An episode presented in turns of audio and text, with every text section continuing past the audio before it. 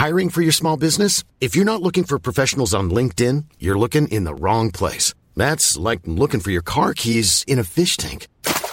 LinkedIn helps you hire professionals you can't find anywhere else, even those who aren't actively searching for a new job but might be open to the perfect role. In a given month, over 70% of LinkedIn users don't even visit other leading job sites. So start looking in the right place. With LinkedIn, you can hire professionals like a professional. Post your free job on linkedin.com slash people today.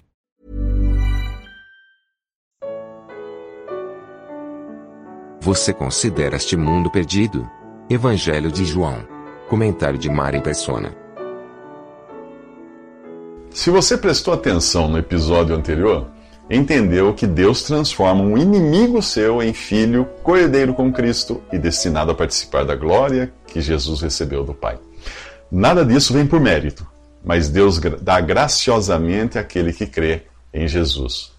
Bem, mas pelo menos sobra para você o mérito de ter decidido crer em Jesus, certo? Errado.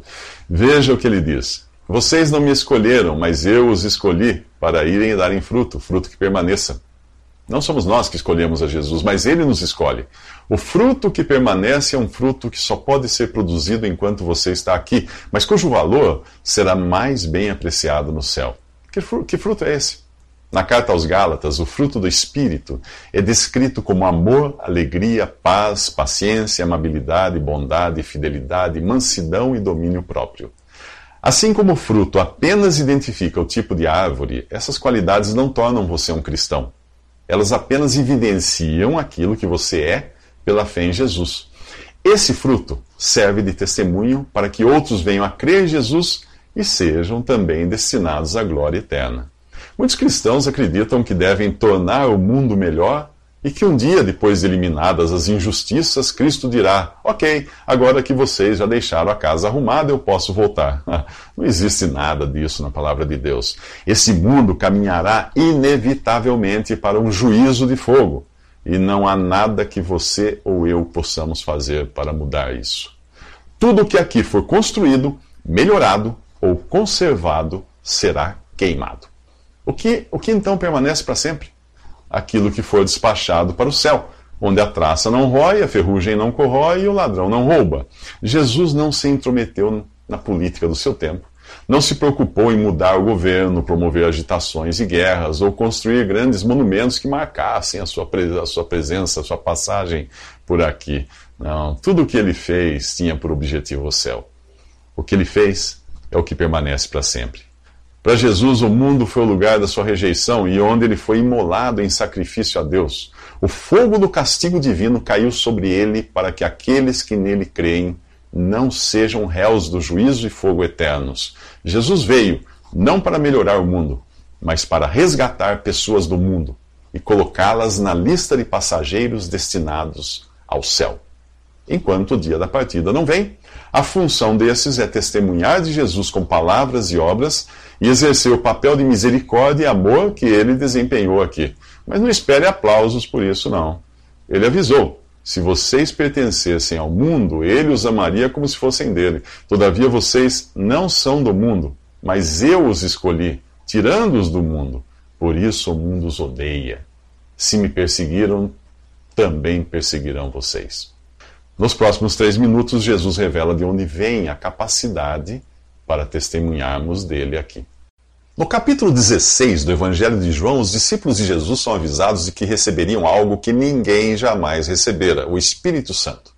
Até mesmo um israelita que se considerava cidadão de uma nação governada por Deus nunca pensou em ter o Espírito Santo de Deus habitando dentro de si.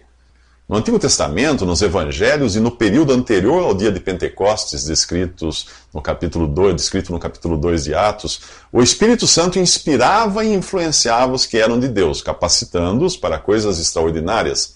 Era assim com os apóstolos de Jesus. Porém, o Espírito que estava com eles e sobre eles jamais antes esteve neles. Com a morte, ressurreição e ascensão de Jesus, o Espírito de Deus seria enviado para habitar na igreja como um todo e no crente individualmente. Esta promessa que Jesus agora faz aos discípulos, não sem antes alertá-los de que neste mundo eles seriam odiados como o próprio Jesus era odiado e seria odiado até hoje. Não se iluda, O ódio da humanidade contra Jesus é o mesmo do dia em que a multidão escolheu Barrabás. Eu não falo só do ódio que se traduz em perseguição aos cristãos nos países que são avessos ao cristianismo. Nesses, o ódio a Jesus é notório e o diabo anda ao redor como um leão, rugindo e procurando a quem, a quem possa devorar. Eu falo dos países cristianizados, onde Satanás se disfarça de anjo de luz e os seus servos fingem ser servos de justiça. A civilização ocidental disfarça o seu ódio com uma fachada de reverência, que esconde guerras, torturas psicológicas e estelionatos praticados em nome de Jesus. Se você quiser arruinar a reputação de alguém, é só associar o nome dessa pessoa a atividades criminosas. É o que o Ocidente vem fazendo com o nome de Jesus há dois mil anos. Você acha que os discípulos, nesse ponto, entendem o que Jesus diz a eles? Absolutamente nada. Neste momento, eles não passam de cabos eleitorais em plena euforia de campanha. Para eles, Jesus é o candidato vitorioso a rei de Israel. Afinal, ele acabara de ser aclamado pelo povo em sua entrada triunfal em Jerusalém. Eles estão certos de que Jesus veio libertá-los do opressor romano e estabelecer o seu reino. Mas Jesus lhes diz: Vocês serão expulsos das sinagogas.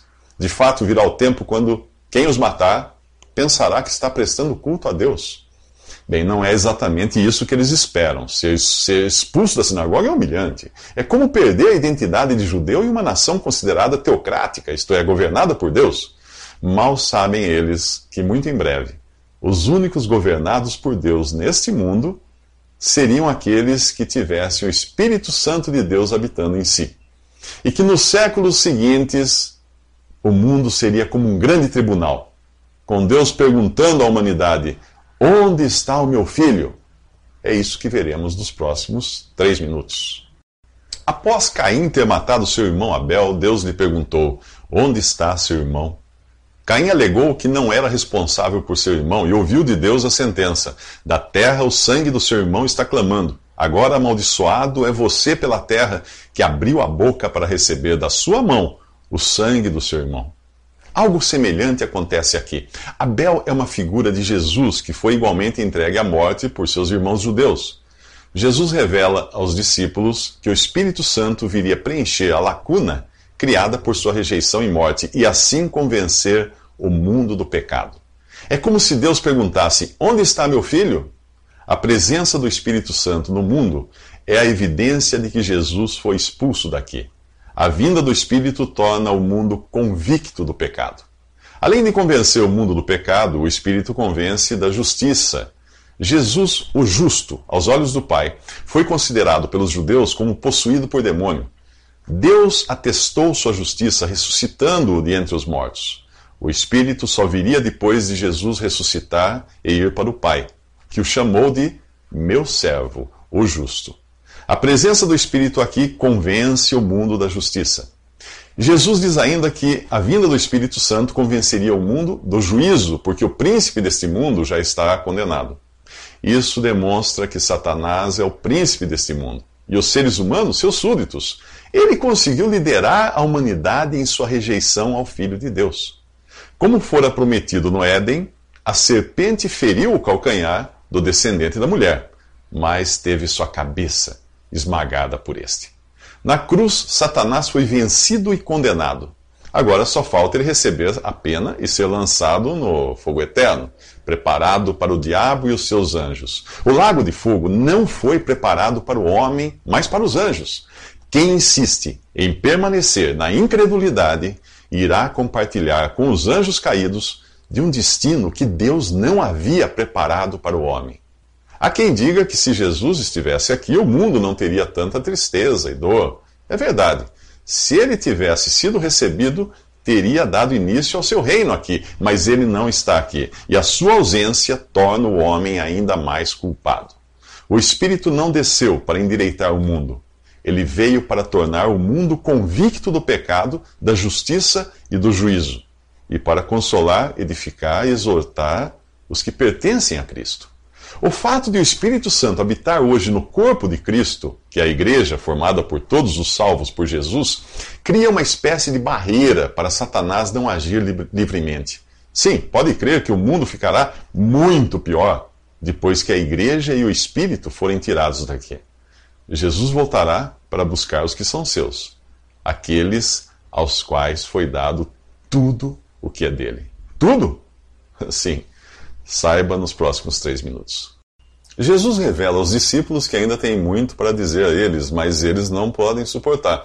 A verdade é absoluta, mas sua transmissão é progressiva e sua recepção depende da condição do homem. Falta algo a eles, e esse algo é o Espírito Santo, que desceria alguns dias depois para habitar neste mundo. Até aqui o Espírito agia para os seus. A partir de então, agiria nos seus. A vinda do Espírito Santo após a morte, ressurreição e ascensão de Jesus capacitaria os apóstolos a receberem a revelação de toda a verdade e os crentes a compreendê-la. O Espírito os guiaria a toda a verdade. Ouviu isso? Toda a verdade foi entregue aos apóstolos e pode hoje ser encontrada no Novo Testamento, tanto de forma explícita como implícita.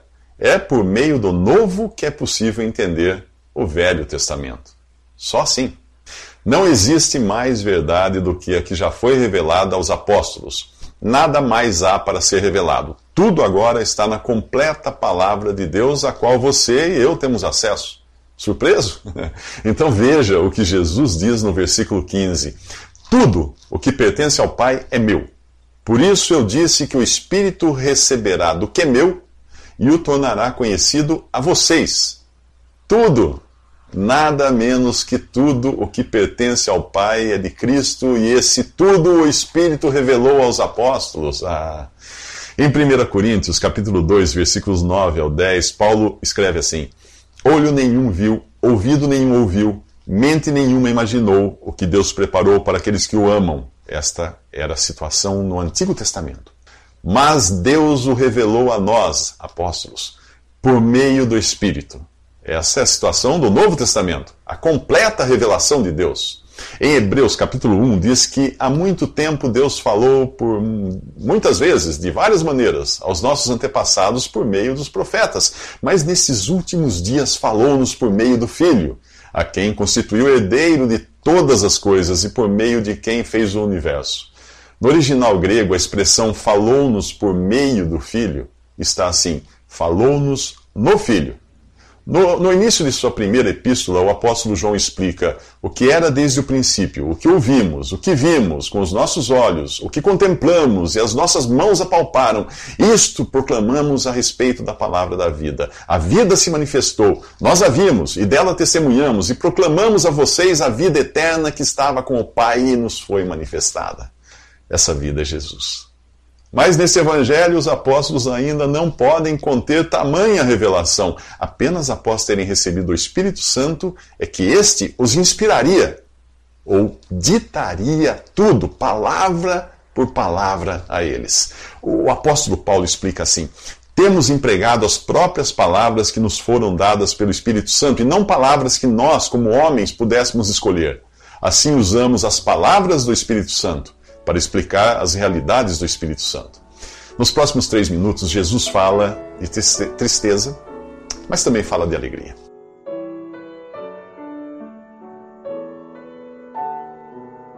Visite respondi.com.br. Visite também 3minutos.net.